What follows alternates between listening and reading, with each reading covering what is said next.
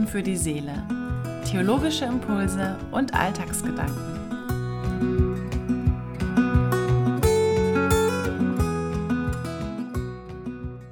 Hallo und schön, dass du reinhörst.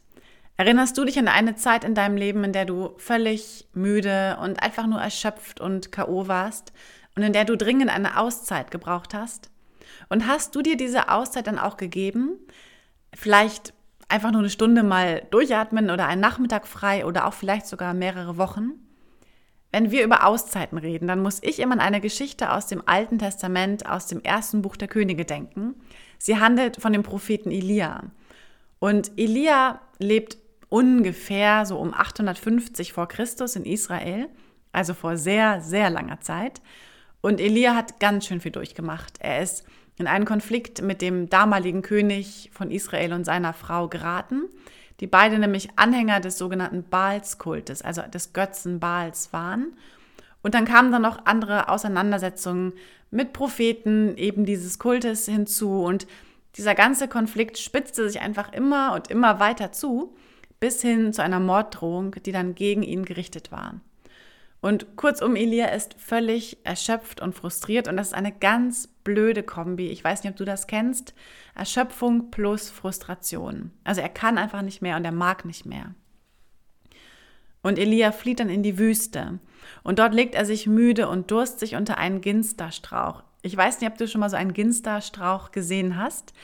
Das ist ein weißlich blühender, ungefähr zwei Meter hoher Strauch mit so ganz vielen dicken, hängenden Ästen als eigentlich der perfekte Schattenspender in der Wüste.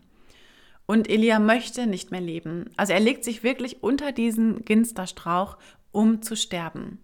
Und er fällt in einen ganz tiefen Schlaf, einfach vor lauter Erschöpfung. Und dann kommt ein Engel zu ihm. Und jetzt finde ich, wird es ganz interessant, denn der Engel sagt nicht, steh auf und geh weiter. Du hast noch ganz viel vor. Also quasi reiß dich zusammen, steh auf, lauf los. Und er sagt auch nicht, steh auf und laufe weiter, denn ich gebe dir jetzt die Kraft dafür. Sondern der Engel bringt ihm geröstetes Brot und Wasser und weckt ihn ganz vorsichtig auf und sagt, steh auf und iss. Und Elia isst und trinkt, aber er ist immer noch so kaputt und müde, dass er sich direkt wieder schlafen legt.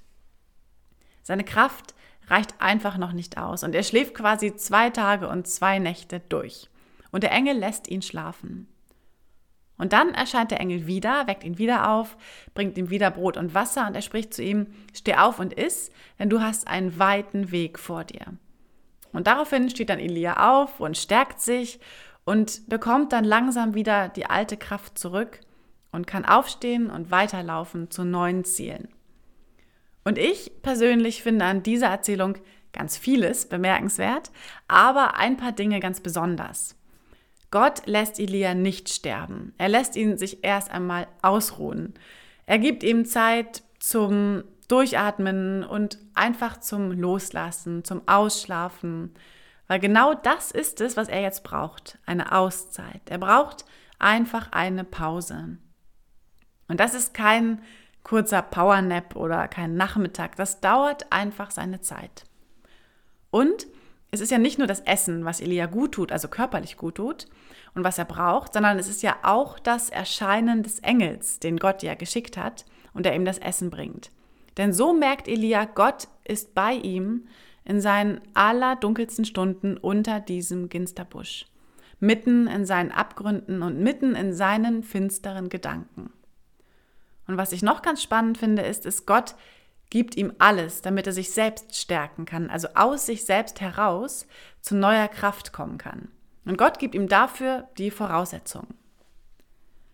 Ich wünsche dir, dass du dir in den Situationen in deinem Leben, in denen du einfach völlig erschöpft und müde bist und einfach nicht mehr kannst, eine Auszeit nehmen kannst. Und ich wünsche dir genau wie bei Elia ein Engel an deiner Seite, liebe Menschen, die sich um dich sorgen und die sich um dich kümmern und die dich auch versorgen. Und ich wünsche dir in all dem die Gewissheit, Gott ist bei dir.